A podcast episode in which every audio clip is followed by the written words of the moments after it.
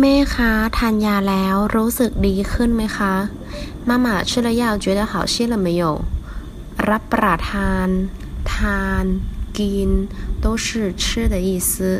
前两者为敬语书面语用于长辈和正式场合รู้สึก感觉ดีขึ้น好转